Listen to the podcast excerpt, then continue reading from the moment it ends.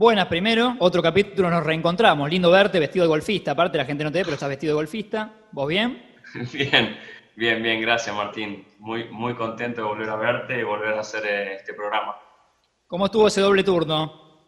Eh, duro, duro porque el cuerpo estuvo mucho tiempo sin hacer eh, lo, que sabía, digamos. entonces todos estos nuevos movimientos con pelota crean dificultad. Pero bueno, creo que eh, con el tiempo nos vamos a ir llevando mejor. Bueno, vamos si querés al, al jingle, a la hermosa apertura que nos hizo Rada. Soy Rada, vas elongando, no te quiero que te macalambres acá, porque tenemos un invitado que nos da mucho placer charlar con él, que ya dejó el deporte, pero está totalmente ligado eh, casi que a diario, así que charlamos. Oh, un, dos, tres, cuatro. Escuchar libres de humo con el papu y el rage. Un gran acto de amor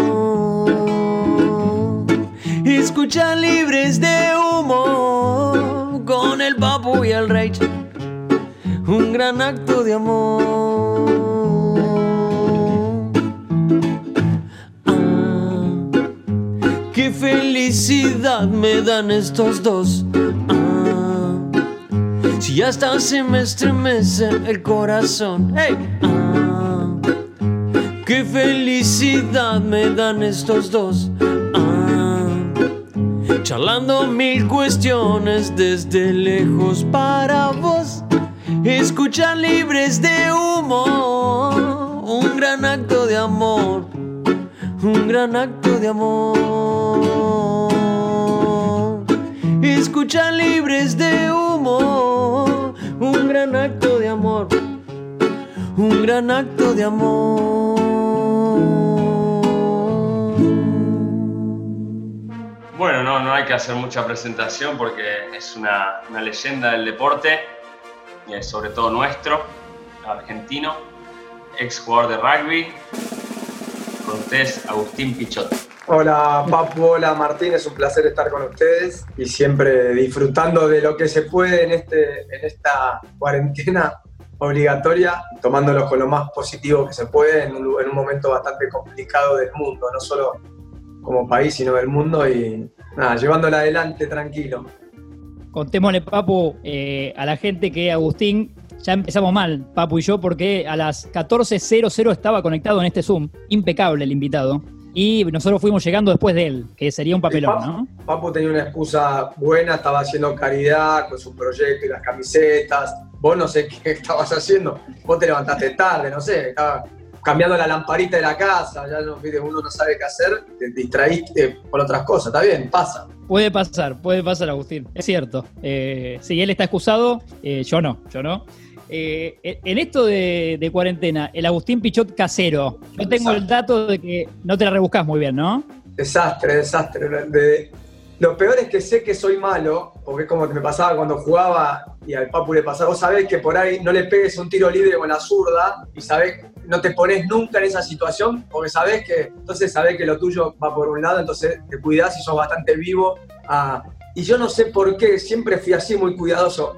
Yo sé que soy malísimo, no sé cocinar. Eh, si limpio, ensucio. Si voy a limpiar la pileta, la dejo como, no sé, tengo una capacidad de que si paso el limpiafondo hay más tierra todavía. Es una cosa rara que me pasa. Si voy a hacer, si corto el pasto eh, o me corto los dedos o el pasto, después mirar y dice, ¿qué pasó acá? O sea, y traté, eh, hice todo mal. Eh, todas, todas, todas mis hijas me dijeron, basta, papá, es más. Hoy, viste, no sé qué a todos les pasó, arrancás con un montón de actividades, juegos en familia, eh, no sé, pintás la casa, todas las actividades, me lo dijo hoy, mi mujer me dijo, listo, deja, ya no tengo ninguna actividad. Empecé con 200 y como fue pasando el tiempo, hoy cero. Actividad. Fuiste quedando sin. Pará, mejor no. Cada vaso que la ve parecía que lo había agarrado eh, un topo de abajo y la llenó de, lo llenó de polvo.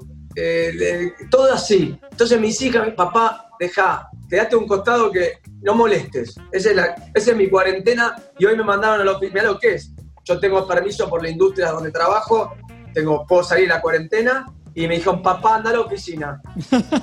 o sea, te vivían retando. Me cagan a pedo, le dije, basta de esto, parece peor Viste que uno por ahí en lugares tiene influencia, se lo respeta. En mi casa me cagaron a pedo, me ordenaron. pero se dieron por vencido porque dijeron, vos basta, papá, no sirviste para nada de lo que venías a hacer, te damos el franco, podés retirarte. Hicimos un favor con esta charla. Soy el peor tendedor de camas oficial, ¿eh? De la historia de los que tienden, o sea, vos mirás mi cama tendida y mirá que le meto huevo, no es que lo hago así nomás. Yo me pongo a tender la cama y no tengo nada que hacer. A la mañana cuando me levanto y, la mirás y decís, no puede ser. No la puedes hacer, no lo puedes hacer tan mal. Ya no la atiendo más. A mí mi mujer eh, lo que me dice siempre es que tengo buena predisposición, pero dejo todo por la mitad. No, yo lo termino, papu. Vos por yo lo termino mal, que es peor, porque se deja por la mitad sobre todo. Yo lo, lo, lo hago, lo hago y miro y digo, ¿por qué lo hago tan mal? y, de verdad te digo, no tengo capacidad. Me mandás a cambiar una bombita y la bombita no anda. Y viene alguien y hace la toca así antes y la puta madre, tuve dos horas. Bueno, ya ahora me resistí, listo, no hago más nada. Yo levanto la mesa y te dejo un plato, ¿entendés? Te lavo los platos, te, te lavo los platos y te dejo dos ollas, viste, que lo haga otro. Y así voy dejando todo por la mitad. Todo por la mitad. Entonces me dice, no, no lo hagas. Si vas a dejar por la mitad, no lo hagas. está muy bien, está bien. Cada uno con Hemos descubierto muchas cosas en esta cuarentena. De verdad, es, impresionante lo inútil que soy. He descubierto cosas que yo creía que en una, en una fantasía creía que era bueno y me di cuenta que soy un... No sé si a ustedes, eh, comparando el, el deporte nuestro, ¿no? el rugby con el fútbol, no sé si a ustedes les pasaba también de que obviamente nosotros, viste, como es eh, un deporte de, grupo, viste que te dan todo en bandeja. Te sacan el, ticket del avión, tomás, te dan la llavecita del hotel, eh, viste que... ¿Será por, eso que somos, ¿Será por eso que somos inútiles? Porque nos dan... ¿eh? No, no sabemos hacer otras otras cosas porque nos dan todo en bandeja? No, yo, sí, pará, es verdad eso, algo debe tener que ver pero yo le metí voluntad, ¿eh? O sea, lo digo cuando era pibe, el limpiafondo, eh, o cuando me tocaba que mi mamá me manda a hacer, no sé, me acuerdo que en el verano nos ponían a laburar en cosas de la casa, con una cosa para que hagamos algo y no estemos todo el día jugando al rugby, al fútbol, a lo que jugásemos. Eh, y todo lo hacía mal, o sea, ya de chico me pasó que lo hice mal. Hay algo que no tengo, lo mismo que con el colegio, ¿viste? Había pibes que agarraban la silla o, no sé, trabajo práctico eh, con, la, con la plasticola y yo aparecía la maestra me decía. Hacías pegado vos. La plasticola esa blanca. Después vino la oligoma, que para mí fue un adelanto cibernético como internet. Yo con la plasticola tenía un quilombo fuerte, o sea, no podía, era una cosa de loco. decían, no, flaco, basta. Los chicos del grupo, viste lo que usaba el papel la C, decían, largá, esto vos no. Yo siempre tuve ese quilombo, no sé. Después con la mano fui bueno en el rugby. Un milagro de la naturaleza. Menos, mal. Un milagro, por eso te digo un milagro. Yo soy un inútil para la manualidad de todo eso, un inútil. En los clubes así de elite, lo que dice el Papu, por ejemplo, los botines, ¿los limpiaba un utilero? Yo tenía una parte, ¿te acordás? No sé, Juan Papu por ahí no es de esa generación, es más chico que yo, pero nosotros le metíamos grasa, de, a la, grasa a los botines. Había como una, había como un, en su momento era todo de cuero, vos le metías grasa, ¿viste? Ibas a limpiar. Hay una grasa de foca. Claro, acá, acá me acuerdo, yo soy de Martín, al, carnicero de, la esquina, amigo de mi abuelo, que era el diario del, barrio, le pedíamos que me dé los, pedazos de grasa que cortaba y la agarrábamos en la carnicería y le metíamos los viernes a la noche. Después eso con lo sintético, dejó de existir una cosa. Y yo le seguía metiendo, yo le pedía, me acuerdo, a las marcas que usaba, le pedía lo de cuero de canguro, cuero de, el que sea, cuero de foca, para, pasarle la, grasa de coso. Pero sí, pero por un tema de, costumbre, pero verdad no, te dejaban los botines listos. Eh, como decís vos, viajabas, vos llegabas, lo único que tenías se llevaba los botines, la ropa te la llevaban, la, vos aparecías en tu vestuario y tenías las cosas con tu número, todo listo, o sea, no te ocupabas de eso. Sí, sí, tal cual, tal cual. Pero igual, menos mal, porque si me llegaban a hacer ocuparme de eso, también no sé qué decir. Yo he jugado, no sé, Papu vos, pero yo he jugado de pibe, jugaba con los botines. El rugby, aparte del fútbol, por ahí no tienen tanto barro, porque por lo general son canchas. Claro. Con pasto, sin pasto, son canchas que no la de rugby eran, entraba el, barro que chupabas en los botines, nosotros jugamos con, con, tapones de aluminio, justamente las canchas, después cambió, pero hoy, hoy cambió mucho, pero en esa época vos jugabas con kilos de barro, era como un peso extra que tenías en el botín, y por ahí dejabas el botín 3, 4 semanas, parecía una, una, era una bota eh, de, los años 30, que, era, que te pesaban 3 kilos más, lleno de barro, todo, y, estaba, era parte también folclórica del rugby. Después, obviamente, hoy cambió todo, ¿no? Eh, pero yo ahora, los hubiese dejado dos años igual los botines. No. Si no ustedes, decía mi viejo limpiar los botines, no los limpiaba. ¿Ustedes usan los botines de. ¿Les dan los mismos botines que se usan en fútbol? O, o- porque yo veo que lo- los botines de los, de los de rugby tienen como una, una parte que cubre un poco más el tobillo, son como más botita. Eh, pero veo mucho, a veces cuando veo algún partido de rugby veo que hay jugadores que usan los botines normales de fútbol. Eh. ¿qué, es es la diferencia que cambia entre ese Los botín? tapones, ¿no? Sí, el, el- ustedes, Papu, ustedes usan, a ustedes les gusta más estar con el pie, según lo que tengo entendido, corregime, sabemos, es a ustedes les gusta más tener los tapones cerca del suelo y que te frenen lo más, lo- digamos, para tocar la pelota lo, lo mínimo posible, que tenga esa sensibilidad con la pelota y sobre todo el arranque, como tienen canchas que son con pasto más corto, no, no- no necesitan agarre, mucho agarre Claro. más que lo que le dan los tapones, digamos, de 16, porque ustedes juegan lo máximo 13, 14. Sí, 13. Para un jugador que use 16 milímetros, me acuerdo que lo he hablado Romano, con Sebastián, que me decían, tener que ser un carnicero para usar tapones altos, porque Bueno, digamos, te dobla el tobillo. Anda a preguntarle al flaco Schiavi cuáles, cuáles usaba. El flaco debe usar alto también, sí.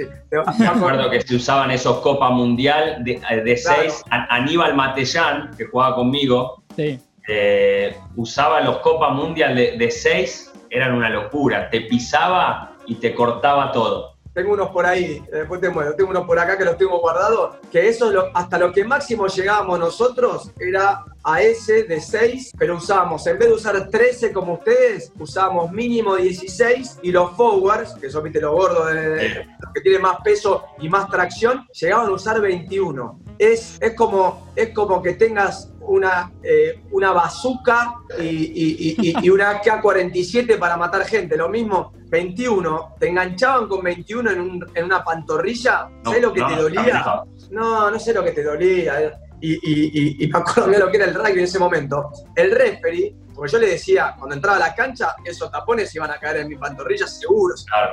Entonces le decía al referee, señor, ¿puede mirar?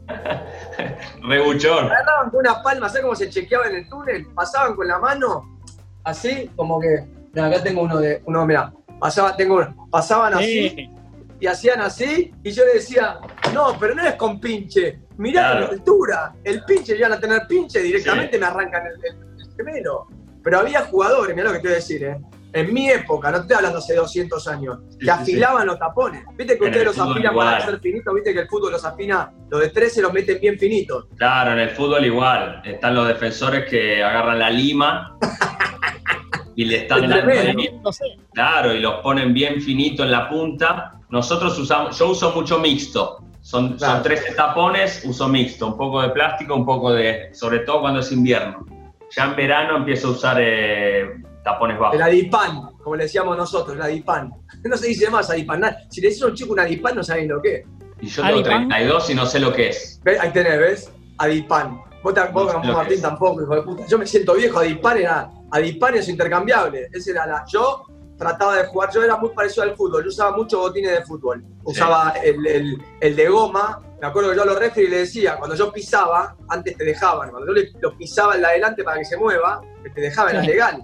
Claro. en la cabeza vos podías pisar. Cuando yo los pisaba y el de abajo se quejaba, yo decía, ¿qué, sí, queja goma. tengo? Adipan, o sea, tengo de goma y peso 76 kilos. ¿Qué se va a quejar? Y Una yo cuando caricia, estaba abajo le pisaba, ¿sabes cómo gritaba? Y le mostraba los tapones, le decía, ¿no ves que te pesa 130? Y tiene de aluminio, ¿sabes lo que me duele? Es una aguja que me entra. ¿Sabes cómo terminabas marcado? Parecía que salía de una batalla de, de- una batalla campal. ¿Te lastimaron mucho, Agus, o no? De- la- ¿Alguna grosa, grosa? Sí, tuve varias. A ver, la más difícil es la solo, la, ¿viste? Un cruzado me lo hizo solo, eh, que suele pasar como el fútbol, ¿viste? Son Sí, malos sí, sí. movimientos en No, no, velocidad. pero digo en, en- en el, en el choque, en alguna jugada. Papu, no me gustaba mucho la violencia, digamos. eh, Yo no era una persona que buscaba, siempre fui Obvio. coherente de mi, de mi metro 74, muy coherente. Y entendiendo que la masa es impenetrable, eso lo aprendí de chico, y también que las cosas cuando chocas a velocidad duelen. Entonces, eh, esa parte la entendí bien y trataba de anticiparme. Tuve dos, a ver, en ese fragor, una vez me agarró un samoano que medía un metro sesenta o un metro sesenta y cinco, era como una heladera, como una heladerita chiquita, Un pero con una potencia, y samoano y te tacleaba acá. hoy me levanto a veces y el otro día se lo chateé en un chat que me puso cuando estaba en las elecciones, me escribió, me dijo Agustín, digo, me acuerdo de vos todas las mañanas. Hay un sector de acá de la clavícula acá atrás que desde ese día que quedé pata para arriba, viste, como una, como una tortuguita, quedé, se me apagó la televisión y dije, ¿quién me agarró? El pie me agarró de costado, yo no lo vi. Uh, Fue una de las pocas veces que peores. te agarran de lleno, Son los peores los que no ves, los que no están no lo vi venir. que te dan Siempre el yo usaba de- mucho, usaba mucho la visión periférica, esa vez no me funcionó y me agarró de costado un tranvía. Pero no, tuve pocos golpes así fuertes. Eh, tengo uno del cuello y es- son dos que me golpeé fuerte. Después tengo mil de espalda, eh, pero nada, cosas que pasaron, pero no tan fuertes. Yo le contaba a Martín el otro día que, que yo jugué con, con Maxi Morales y Maxi es más chiquito que yo, mi- mide un metro sesenta y es más flaquito, yo soy más morrudo, eh, pero la capacidad que tenía él táctica eh, de, de estar siempre solo, de no ir nunca al choque y eso tal vez me, me hace acordar lo que está diciendo vos. 100%. La Nosotros que chiquitos, tener vos para, para no ir a lo- al choque contra esos eh, gigantes y no lastimarte.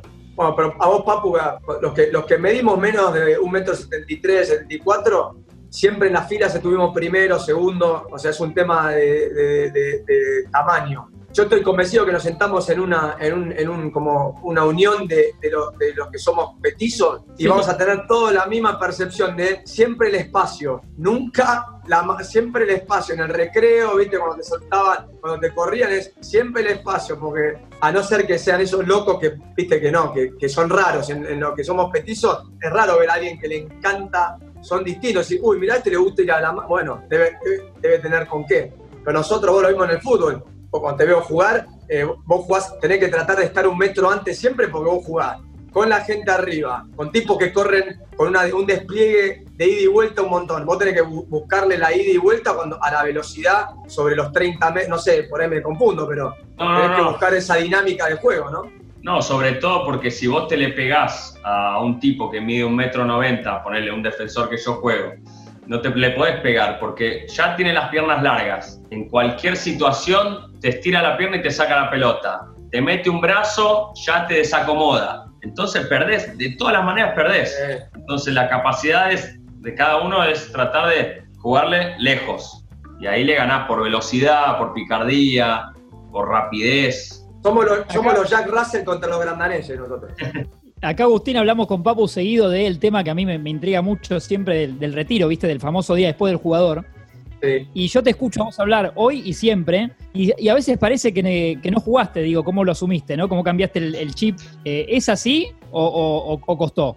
No, es durísimo. Es durísimo. Mirá, es un tema que siempre hablaba, me tocó en su momento hablarlo con grandes deportistas y son de, con Diego a, a Sebastián, que justo lo vimos juntos de él y yo del lado más, eh, más amigo de Verón, más de amigo, viste, cuando él volvía y, y darle mi, mi forma de pensar afuera del fútbol, ¿no?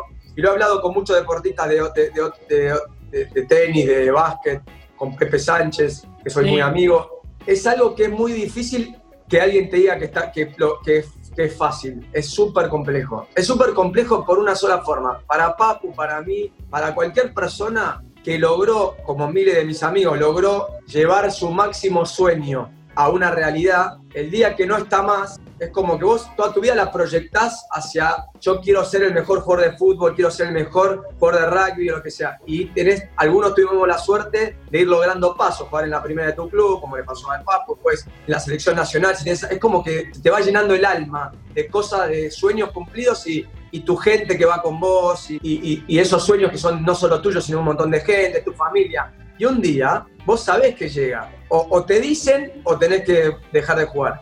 Y es re duro porque en verdad yo siempre digo una frase que después hay gente que no le gusta, que digo que es como que matás algo tuyo, como que se muere algo de vos en ese momento. Y esa tristeza del duelo sigue en vida, no es que no la, o sea que bueno, la, la añorás, como dijo Papu en la leyenda, esa cuando hablas así, vos lo que haces es, hoy con 45 yo veo que hace 10 años dejé de jugar, no que dejé de ser Agustín de, los Pumas o lo que fuera, dejé de hacer lo que más me divertía. Hoy me das los negocios que vos quieras, las producciones que vos quieras, los dirigentes que vos quieras, no hay nada, nada, nada, nada, nada que me dé lo que me daba yo salir, ponerme los botines y salir, y salir a jugar a la pelota. No hay nada, nada. El rugby para mí era, y no te digo 80.000 personas en un mundial o, o, te digo jugar. Ya ahora te digo haber jugado en la cancha 2 del caso. O sea, no hay nada. Sí, por supuesto, tenés a tus hijas, a, a tu familia, eso no cambia, fue toda la vida igual. Pero la otra parte es algo que es único y que no se repite, que se te termina. Yo no puedo volver a jugar, no, no, no, ya está, se terminó. Es como que se desinfla la burbuja, ¿no? Es como Sí, que vos desde chico vas agrandando la burbuja, metiéndole cosas y de repente, ¡boom! 100%. Es una cuestión también de objetivos, ¿no? Porque uno desde chico que se va poniendo objetivos, como vos lo decías. Bueno, ahora quiero jugar en primera. Bueno, ahora no sé, quiero ir a jugar a Europa. Bueno, ahora la selección. Eh, ahora 10 goles, ¿viste? Cada temporada es, es algo distinto. Cuando se termina, por lo- todavía no me pasó, pero imagino que debe ser así. Cuando se termina, vos decís, bueno, ¿y ahora cuál es mi objetivo? Pero nunca nada te va a dar o a llenar ese espacio que, que te queda sin, sin el rugby, sin el fútbol, sin lo que sea.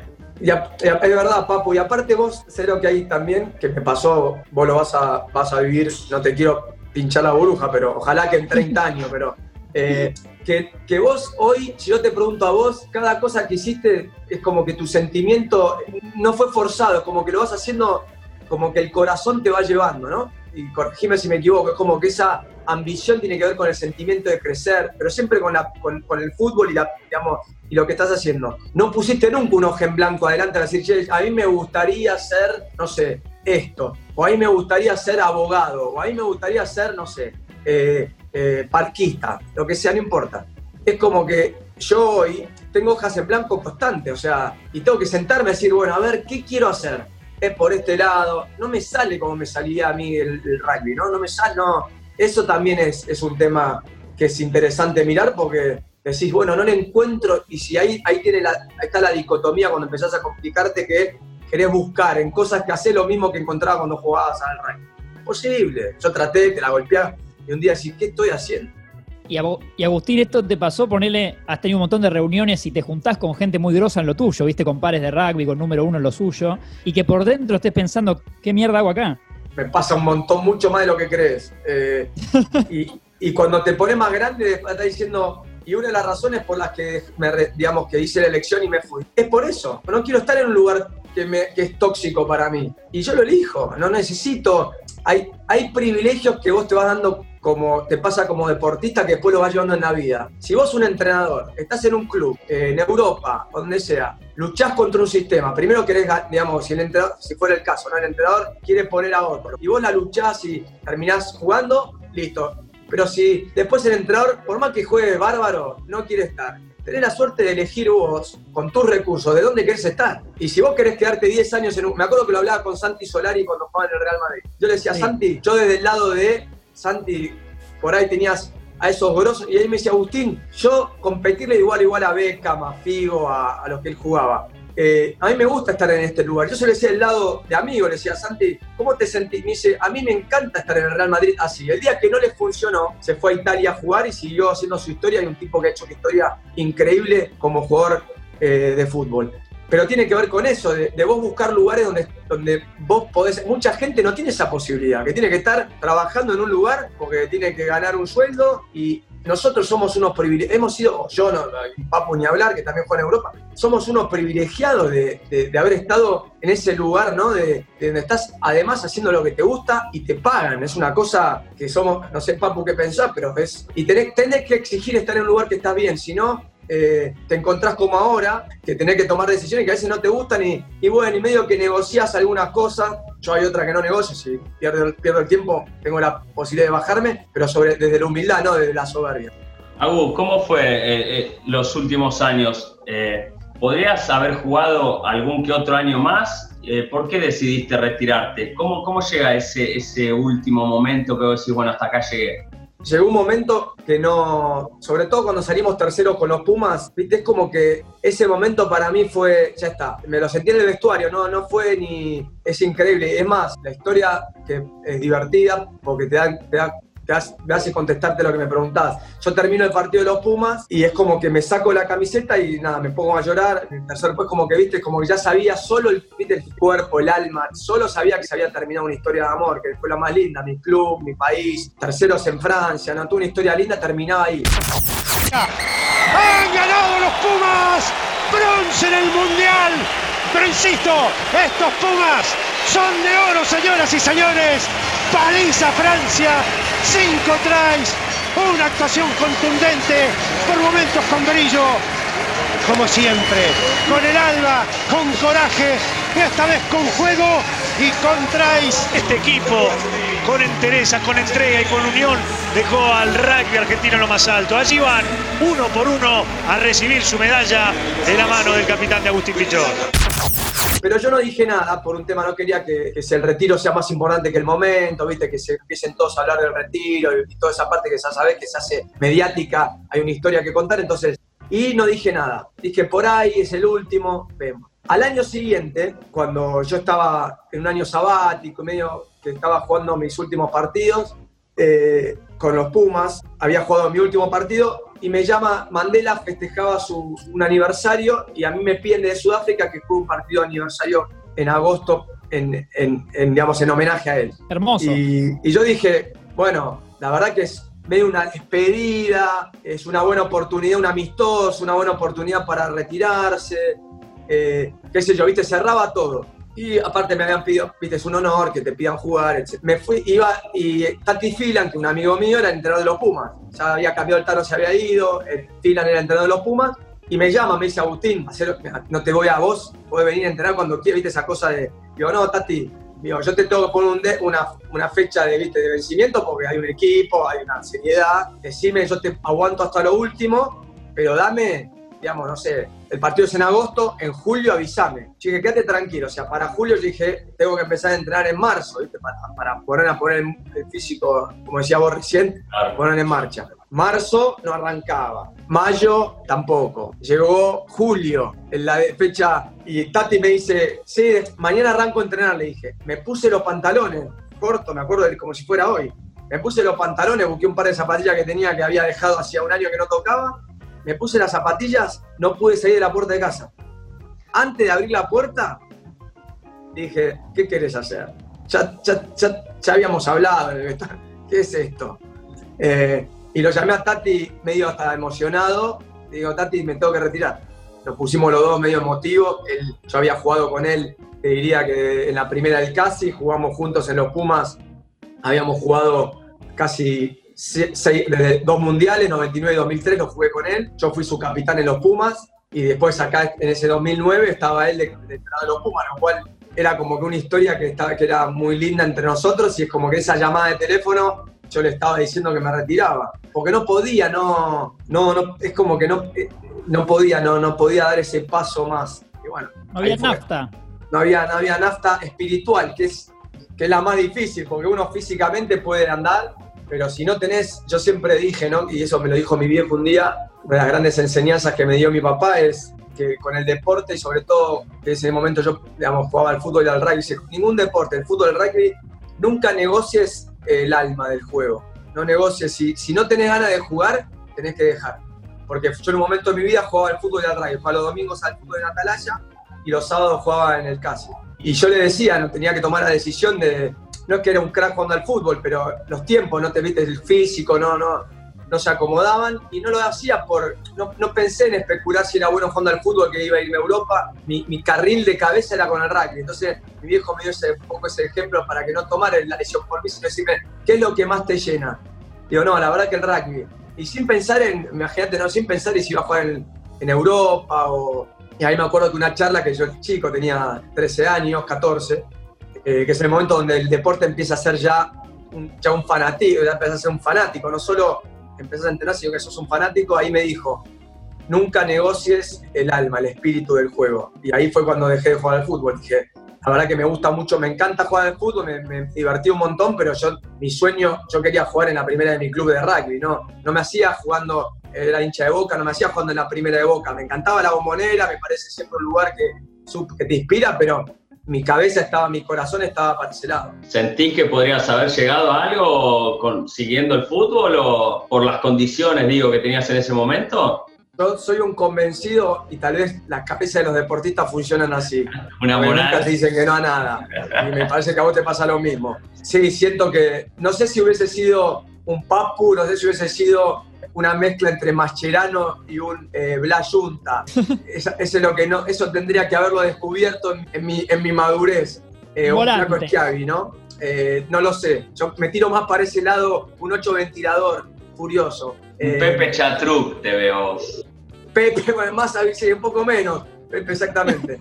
Pepe, Pepe el agarrador, sí. Yo es que siento, a ver, vuelvo a lo mismo. Con el mayor de los respetos, es un deporte que la gente cree que es fácil, pero es recontra complejo. Los pies no es lo mismo que las manos, y te lo dice alguien que jugó con las manos. Y yo admiro, la, digamos, eh, hacer las cosas, jugar, tener destrezas de pies, tiene mucho que ver con el talento, mucho, y con, ni hablar con la parte de esfuerzo, ¿no?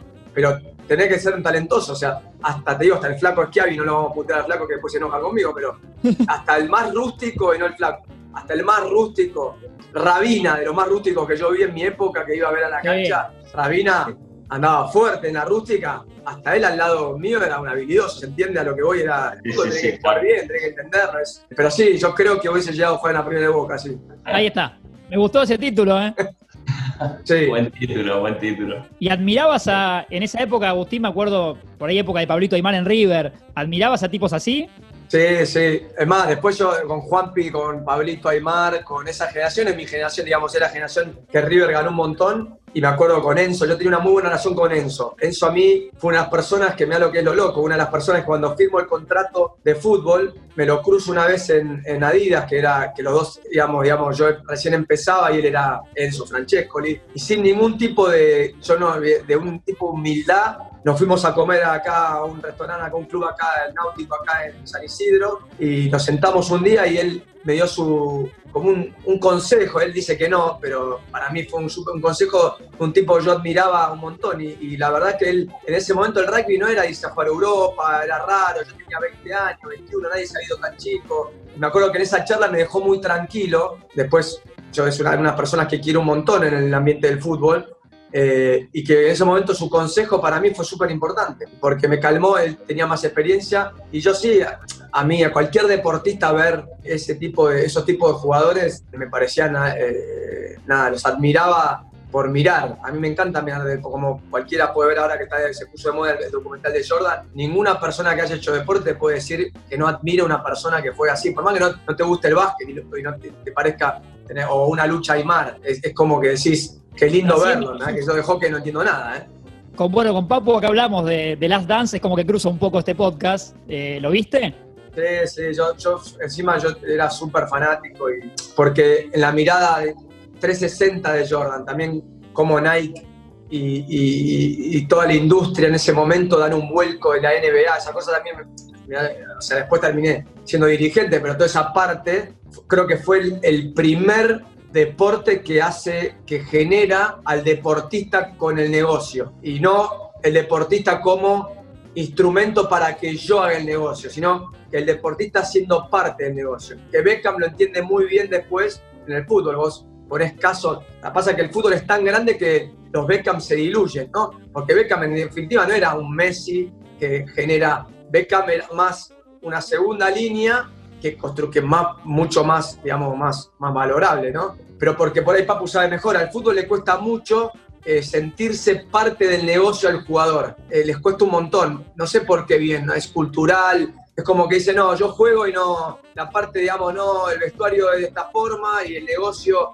lo maneja, eh, no sé bien, no, no lo llego a entender todavía porque soy muy respetuoso de cómo lo manejan, pero cuando hablo con Sebastián, hoy que es presidente de estudiantes, la empieza a entender ahora, dice, qué boludos éramos, cómo, y, y todavía hay en el fútbol, y el Papu lo sabe más, todavía hay, todavía hay cierta diferencia entre el jugador eh, empresario, si querés, o como producto, que el jugador como jugador solo, ¿no? Y se confunden, yo, no te dedicaste a esto, Bueno, igual y cuando creo, se cruzan que eso es muy criticado. Ahora cambió un poquito con el hecho de las redes sociales y todo eso. Creo que el jugador se dio cuenta de que podía ganar dinero con su imagen, porque antes antes era como muy reacio, ¿viste? El jugador. Era como, uy, no, me van a putear. Si hago esto, uy, no, me van a, me van a bombardear de insultos en las redes, no. viste la típica, eh, dedicate a jugar. Pero eso, por lo menos acá en Italia, mirá que yo hice la, canción, viste, eh, hace cuatro años.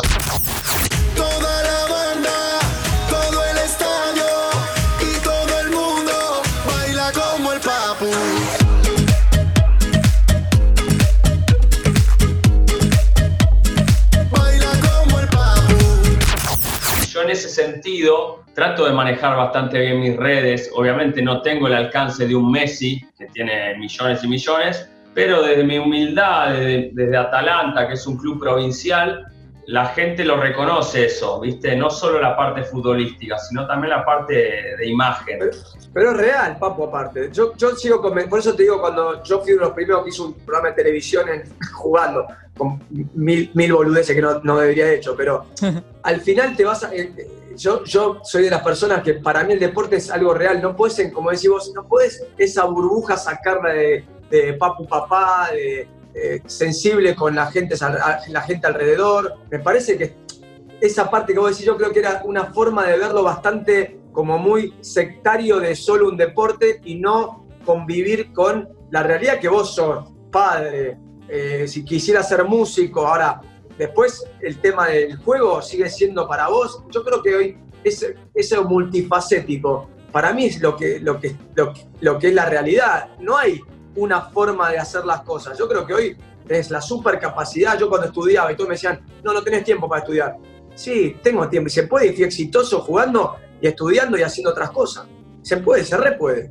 Mismo hoy en día el jugador o el deportista es un influencer, tanto como el que trabaja de influencer. Entonces las marcas saben que los, deportistas llegamos a mucha gente. Y hoy en día están buscando eh, a los deportistas que se abran hacer un montón de, estos negocios. 100%. Bueno, Jordan fue uno. Eh, claro. Lo ves hoy a, Por lo menos en el fútbol. En el fútbol fue Beckham. 100%. Y hoy hay un montón, tenés razón. Hay, no era el número normal.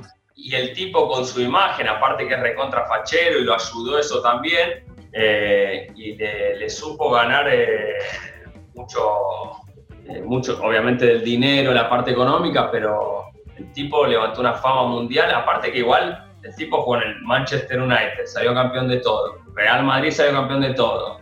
O sea que el tipo en el fútbol era bueno de verdad, no es que era solo pinta. Eh, pero después le, supo sacar eh, rédito a su, a su imagen, fue el número uno. Y es que para mí en el fútbol está como todavía esa cosa, ¿viste? Sobre todo en Argentina. Acá por lo menos eh, no tanto. Yo me acuerdo en Argentina cuando jugaba yo en el 2009, que recién se empezaba a usar un poco Twitter.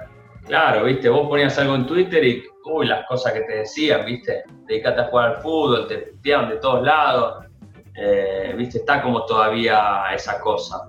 Sí, la gente más grande igual, ¿eh? Yo veo hoy cuando hablas con, con, los chicos no llegan a hacer ese análisis y que es en, definitiva un empuje bárbaro como fans y como, como estrategia. Para mí lo ves jugar al Kun, al Fortnite o, o, al, o al FIFA y la verdad que para mí ya, ya pasó esa parte, el que te putee te va a putear igual, y sea del club que sea, y si hace goles no hace gol, hace 200 goles te va a putear igual, si hace, tiene 220, esa parte creo que hoy es tan fácil, o perdón, es tan permeable el tema de la, del insulto y de la... que yo ya, para mí es más, el otro lo discutía con uno de los chicos, ya yo ni, es como que ni lo. Me parece que es algo hasta. Pasó de moda, pasó de moda. Pasó sí, no sé, es como que. Listo, sí, descargar, es como una descarga, no sé si te pasa. Yo veo, es una descarga, es como que es el nuevo psicólogo de, la gente. Vamos a putear en Twitter a que pase. Puede ser que vos, no sé, que cantaste una canción, que saliste a pasear a los perros. Es como que están esperando para putear. Y decir, muchachos, tranquilo. Eh, puteen.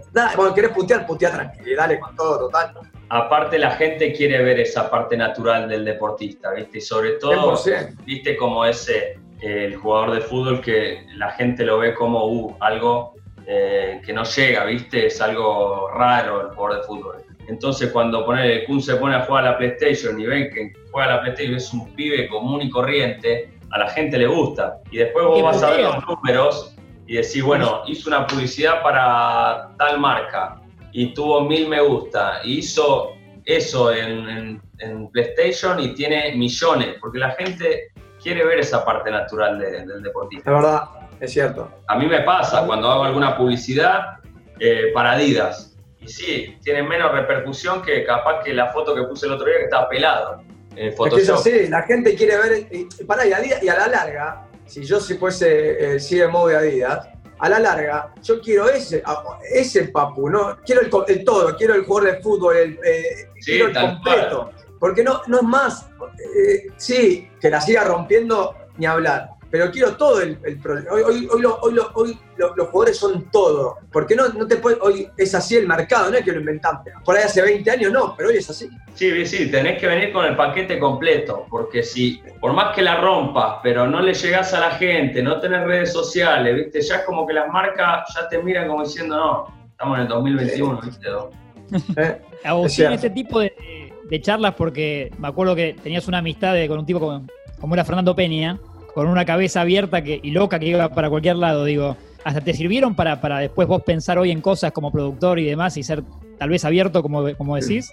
Lo extraño mucho a Fernando por esa parte. Primero porque era alguien que yo quería mucho, pero yo lo llegué a- querer porque eran charlas, no eran ni, ni de fan a fan, ni de. Era de en el barrio, los dos de Martínez, comíamos en, el mismo, en la misma pizzería que era la de mi tío.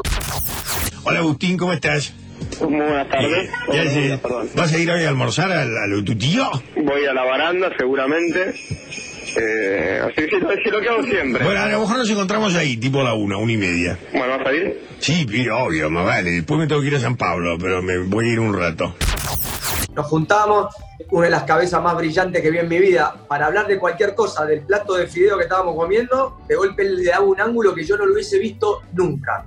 Y, ni hablar del, y desde ese lado, desde el deporte, la sociedad, cómo estábamos siendo educados, era un constante bombardeo total, un transgresor que a mí por lo menos me ayudó a pensar, me, ayudó a disparar muchas cosas, hasta de las que estaba viviendo de mi lado de deportista, decir, che, ¿y esto cómo fue? ¿Y por qué miro esto de este lado? Y a mí fue un tipo que la verdad que era una persona que a mí me, me- llenaba, me llenaba de claridad. Lograba algo y yo le decía, Fer, eh, me das mucha claridad y se cagaba de risa. Me, me dice, no, aquí te voy a dar claridad.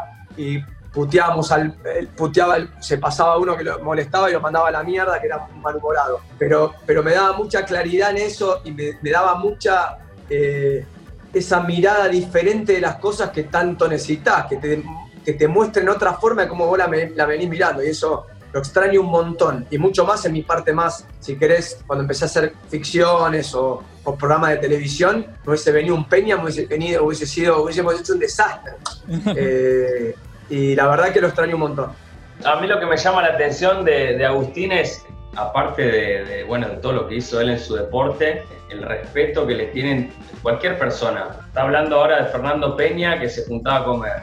Habla de otra persona súper, no sé, lucha y mar, de otros deportes, de jugadores. que y eso eh, sin dudas habla de, él, pero de él como persona, no de él como jugador. Porque el jugador ya sabemos todo que fue un crack del rugby. Eh, pero cuando él te nombra que estuve charlando con este, yo, me quedo, wow. Eh, estuve charlando con el otro, me senté a comer con este, ahí decís, wow, qué grosso. Así que te quería felicitar. No, y lo mismo con vos, Papu, de nuevo, y con Martín. Y Martín lo sabe porque ha hecho cosas con, con que yo he, he- he diseñado. Yo creo mucho en el respeto de, conocer y de nutrirte de la gente que le va bien y, y mal y, más o menos. Yo y admiro mucho a la gente, de verdad lo digo.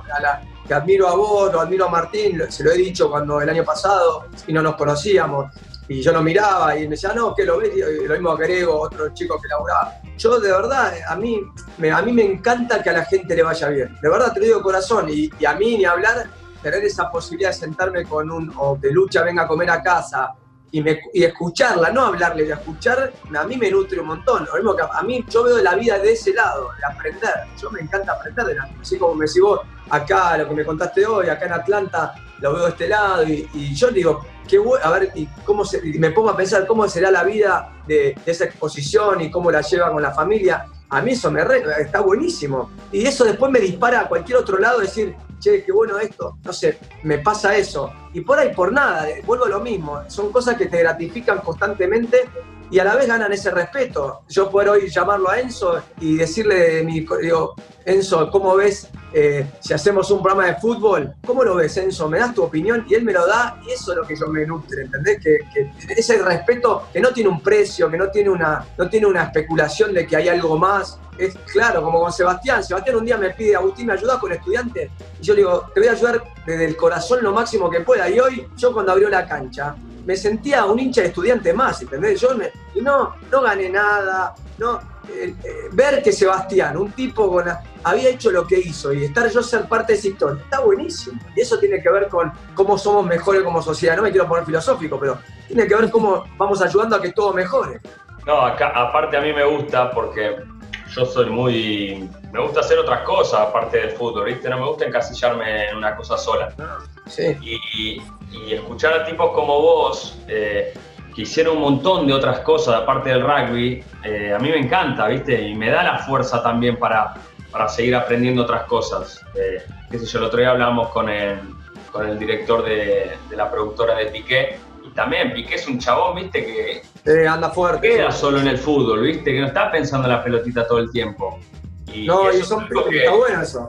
que me gusta y que trato de inculcarles a otros jóvenes, a otros chicos, amigos.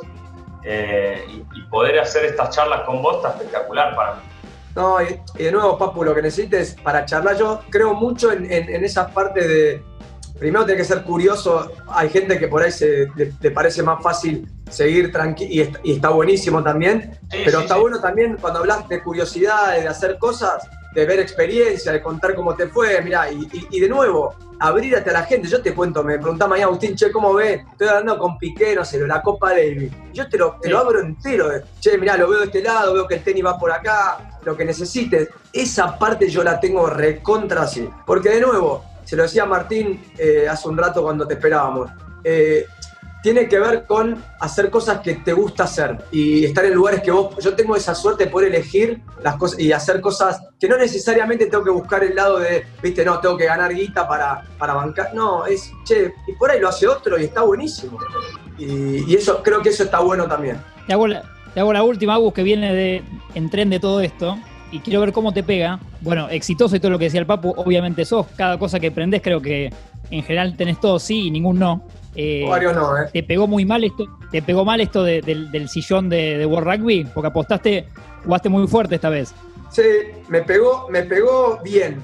Y voy a decir, yo a mí todo me pega bien. Me duele un montón y no me gusta perder a nada. Eh, pero nada, yo la jugué así, le, jugué a fondo. Eh, no, me quedé, no me quedó nada, no, no negocié nada, no jugué a fondo. Y, y vuelvo a lo mismo lo del respeto. Yo eh, es así. Y por supuesto que me hubiese encantado ganar y no me gusta para decir. Y, la- y tuvo un momento de, de bronca, tuvo traiciones y está todo bien. Pero bueno, es parte también, Papu te lo puedo decir, fenómeno. Perdés, cuando perdés 5 a 1 contra un equipo mejor, decís, hice lo máximo que pude, no sé qué. Yo perdí 2 a 1 en el suplementario por penales, ¿entendés? Que te da más, que te, Sí. como que te queda más, decís, la puta madre, más se me pegaba ese penal ahí. eh, pero bueno, uno- el que fue a patear eh, tenía mi camiseta y, y la abajo tenía la del otro, y la pateó, la, pateó a la cuarta bandera. ¿Qué voy a hacer? veo, si veo un tunecino por acá, te aviso. Yo avisame que no lo encuentro. Es más, ayer lo salí a atacar por primera vez, pero para divertirme, porque lo hice para divertirme. No parece. Es decir, bueno, por lo menos salir, levantar la guardia, pegar un, viste, un jab, tirame algo. Nada, cero, desaparecido. Bueno, eh, Lo vamos a buscar, Papu. Hay que buscarlo. Sí, hay que empezar a buscarlo. nah, hay que dejarlo. De nuevo, yo duermo tranquilo. Él no. Ahí está.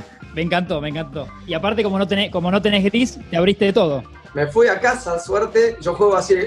Preguntale al Papu, cuando vos ves dirigente, ¿qué es lo primero que puteás si no te gusta un dirigente? Lo que se enquistan en el poder, lo que están para toda la vida, lo que eh, tienen un sueldo y, viven constantemente hace 20 años viendo de, lo que corren los otros. Yo eso no, yo perdí a casa, no pierdo, vamos, no me, no, no dejé de ser Agustín, sigo siendo el mismo y no, no necesito de una, de una silla, de un cargo para, para ser feliz en mi vida. Hay gente que necesita ese poder para perpetuarse por, por siempre. Yo perdí, me fui, Martín, todo bien. Estoy acá y me río y me puedo, y puedo putear y reírme, voy a reírme del tunecino, que Papu lo vaya a buscar, porque de nuevo es no, no estoy jugando ningún tipo de especulación. Bueno, Agus, mil gracias. Pero les agradezco, un placer, fue una muy linda charla. Papu, te admiro de nuevo. Gracias, gracias. Agus, gracias, igualmente. Martín, ya sabes que, ya te lo dije el año pasado, me gusta lo que haces, me gusta cómo laburás, y bueno, ojalá nos vuelva a encontrar el destino haciendo algo. Dale, va a ser un placer y la curiosidad la tenemos los tres, así que si no nos juntamos en otro Zoom más adelante. Dale. Será un placer. nos vamos a Italia cuando se pueda, nos escapamos a algún lado. Sí, véngase, véngase. Que me abran las fronteras, cualquier excusa me viene bien. Ya voy, voy juntando excusas, ya. Antes me so, ahora voy juntando excusas de, pero para hacer nada, para pensar. Ya me dije que el año que viene voy a ir paseando por el mundo sin, con hoja en blanco, a mirar, a, Qué lindo. pasear no porque acá, me aburro. Acá, ya tenés, acá ya tenés destino asegurado. Tengo parada en Italia, bien. Sí. A ver, cómo te acompaño, Agustín querido. Perfecto, vamos. Bueno, Papo Agustín Pichón se fue en realidad porque llegó primero que nosotros. Así que llegó primero y se fue, se fue primero. Era eh, justo, justo, así. Muy bien. Me parece bien. Y mirá que somos los dos tipos puntuales, vos y yo, pero esta vez nos podía pasar. Y tuvimos percances, pero bueno. Así que cerramos otro hermoso capítulo de este podcast que llegó para quedarse, que se llama Libres de Humo, que está en arroba escucho Congo, lo podés descargar de la app de ellos, está en Spotify y está en todas las plataformas. Y el Papu está ahí, así que si él está contento, si Román está feliz. Todos felices. Abrazo, Papu, para otro encuentro. abrazo, Tincho.